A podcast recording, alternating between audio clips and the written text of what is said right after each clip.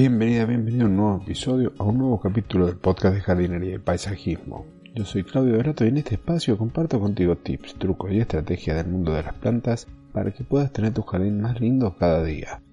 En el episodio de hoy te voy a comentar tres plantas que tenés en tu jardín probablemente y que te sirven para curar a las mismas plantas que están en tu jardín. O también si tenés una huerta que te van a servir para controlar algunas plagas y algunas enfermedades. Si te interesa, quédate que el tema lo voy a desarrollar a continuación. Pero antes, no quiero dejarte de recordar que si no estás suscrito al canal, no te suscribas, que si no has encontrado todavía mi canal de YouTube, que me busques como Claudio Dorato y de esa forma vas a ver algunos de los episodios de este podcast transformados en video. Ahora sí, pasamos a ver las plantas que curan plantas. Hoy solamente te voy a hablar de tres, hay muchas más, ya hemos hablado en alguna oportunidad de remedios caseros, pero este título me encantó, por eso lo he llamado así. ¿Qué plantas vamos a ver hoy? Bien, la primera es la capuchina. La capuchina, el Tropaeorum majus, la hemos visto porque es una de mis favoritas para consumir sus flores. Además de flores, sus frutos y sus hojas tiernas.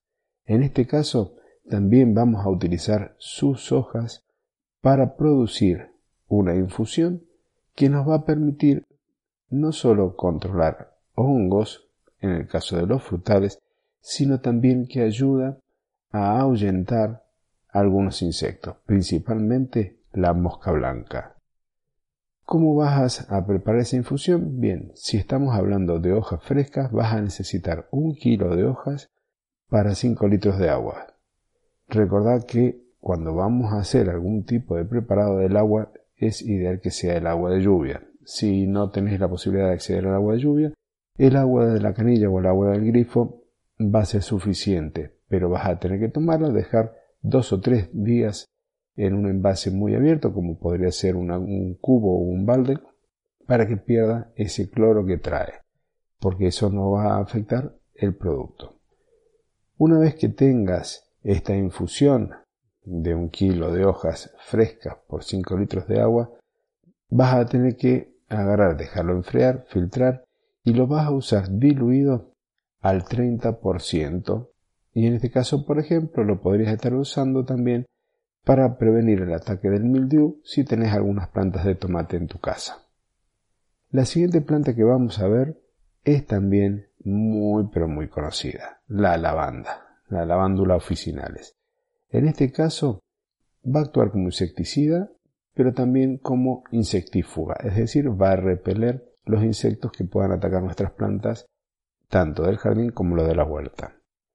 La forma que la vas a emplear son dos. Una es en infusión. En este caso vas a tomar 100 gramos de la planta fresca, hojas y flores, lo vas a colocar en un litro de agua y lo vas a servir por aproximadamente 20 minutos.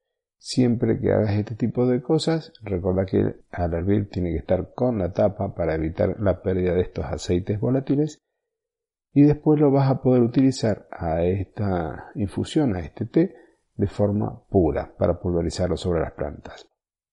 Otra de las formas para utilizarla es el extracto fermentado. Acá vamos a tomar un kilo de planta fresca, lo vas a trocear bien pequeño, lo colocarás en 10 litros de agua, preferiblemente en un envase plástico de mayor volumen, porque esto va a fermentar. Y una vez que termine ese proceso de fermentación, que van a ser a lo mejor entre 15 y 30 días, dependiendo también de las temperaturas, vas a ver que va a llegar un momento, cuando la estés removiendo en forma diaria, que deja de desprender burbuja. Ahí es donde se ha terminado la fermentación, lo filtras y lo reservas para aplicarlo, en este caso diluido al 10%.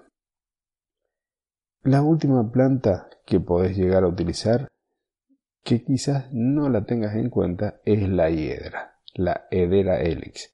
En este caso la hiedra además de ser insectífuga, es decir, va a alejar a los insectos de tus plantas preferidas, también tiene un poder insecticida contra la mosca blanca, contra ácaros e incluso con los pulgones que pueden estar en tus rosales. ¿Cómo la vas a emplear? Bueno, en este caso el uso principal es a base de un extracto fermentado. Colocas un kilo de hoja fresca en 10 litros de agua y al igual que hiciste con la lavanda, lo vas a fermentar. En este caso, el producto que obtengas luego de que haya pasado la fermentación y demás, va a ser diluido al 5%, así lo puedes pulverizar en tus plantas. Y bien, tres plantas conocidas en tu jardín, hay muchísimas más que se pueden utilizar, como por ejemplo el helecho, la consuela, ¿qué otra? A ver, la melisa, la menta, la ortiga que ya la hemos visto, el diente león, el equisetum, hay muchísimas plantas que se pueden utilizar en tu jardín. Si te interesa que siga desarrollándolas, que siga comentándolas, déjamelo en las notas del programa, mandame un correo a contacto arroba y va a ser un gusto poder compartir esto contigo. Lo mismo si te interesa conocer un poquito más en detalle cómo se deben preparar los extractos fermentados, las decocciones, las infusiones, todo lo que hace a los productos de origen orgánico y casero para ir armando nuestro jardín con un lineamiento más sustentable. Ahora sí me despido, muchas gracias por estar ahí del otro lado, por esa valoración positiva, por tu comentario amable y nos estaremos encontrando el próximo jueves en una nueva edición del podcast de jardinería y paisajismo. Hasta entonces.